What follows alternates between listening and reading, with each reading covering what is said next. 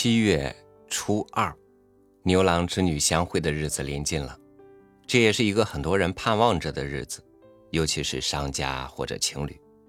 于是我就想啊，那些看似让很多人如愿了的盛大的仪式背后，人们真正期待的究竟是什么呢？比如，一场婚礼以后，人生的希冀和轨迹。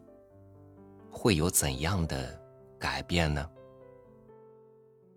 与您分享集中线的文章，《别人的婚礼》。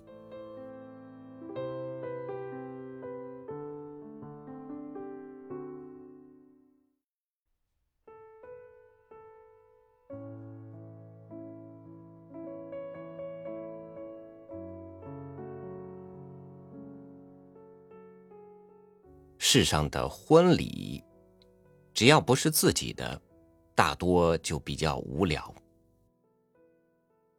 一大群人挤到一间大厅里，有认识的，有不认识的，有朋友，有仇人，更多的是毫不相干的人，一起为台上那俩人鼓掌起哄，然后就吃吃喝喝胡闹一晚。灯光一灭，人群立刻散去，从哪里来回哪里去。留下一屋子悲剧和餐具，无人收场。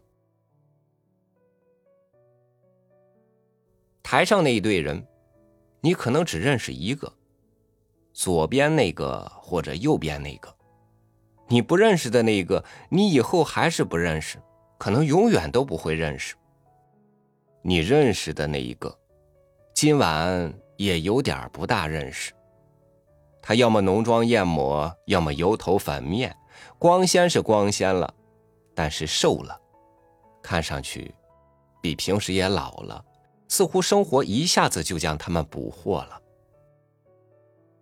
要不是电梯口指示牌上印的名字，你差点想不起今晚结婚的人是谁，和自己有什么关系。等你看到台上的新人，还是有些恍惚。他们那被化妆术成功掩埋的容貌和神态，和你参加的上一个婚礼上的新人完全没有分别。似乎你参加的是一场马拉松式的婚礼连续剧，观众换了一波又一波，但主角永远是那两个：男主角和女主角，或者按照正规的叫法，新郎和新娘。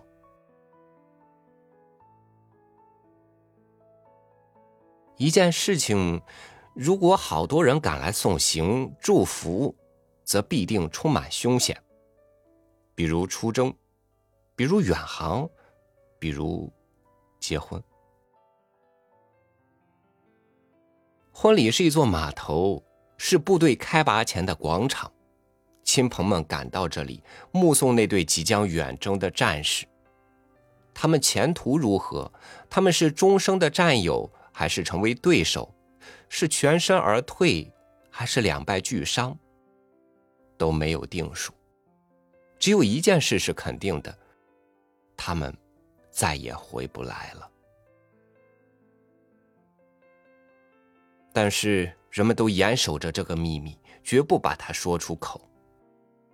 人们成双成对，以过来人的身份表演着期待，模拟着幸福，想方设法给新人以积极的暗示。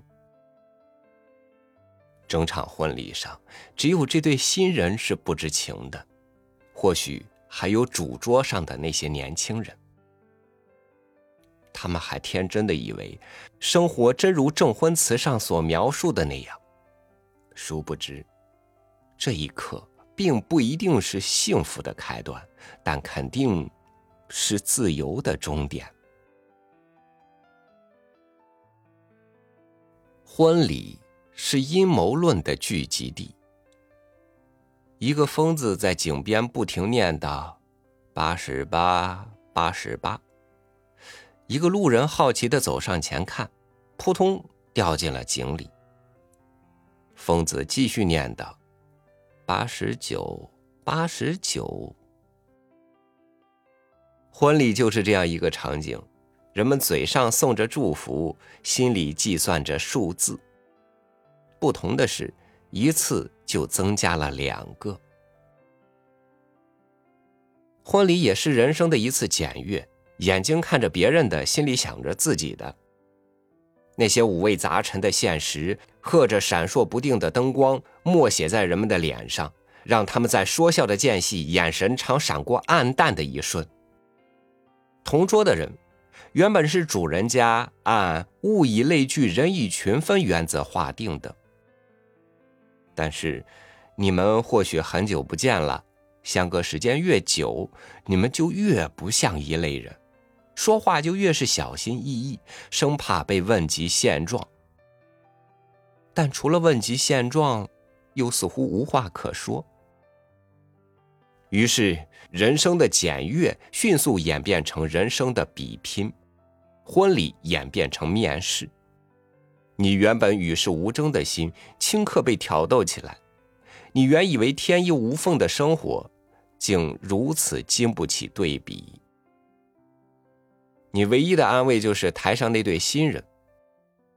好吧，别高兴太早，总有一天，你们两个会坐到我们中间来，目睹别人光鲜的婚礼，反思自己漏洞百出的生活。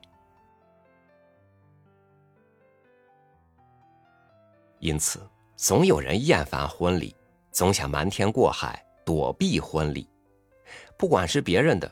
还是自己的。很多人如果不是为了送红包或收红包，宁肯不去婚礼。但是人生在世，总有一些婚礼是躲不过的，有时是别人的，有时是自己的。当婚礼进行曲响起，新人在追光灯下走进满场的黑暗时。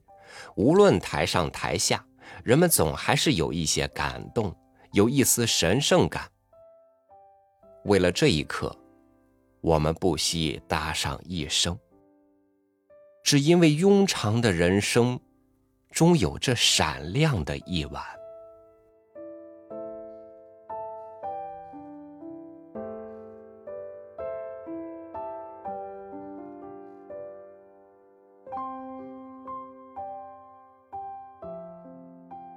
在喜事上不说喜庆的话，或者不随着浪潮热闹一番，似乎就不算是礼貌，是不友好的。但是在面对婚礼，面对世上所有让人精神爽到忘乎所以的喜事上，即使有个别冷眼旁观的人，甚至有泼冷水式的警醒，未来幸福就一定会来得更多或更少一些吗？感谢您收听我的分享，欢迎您关注微信公众号“三六五读书”，收听更多主播音频。我是朝雨，祝您晚安，明天见。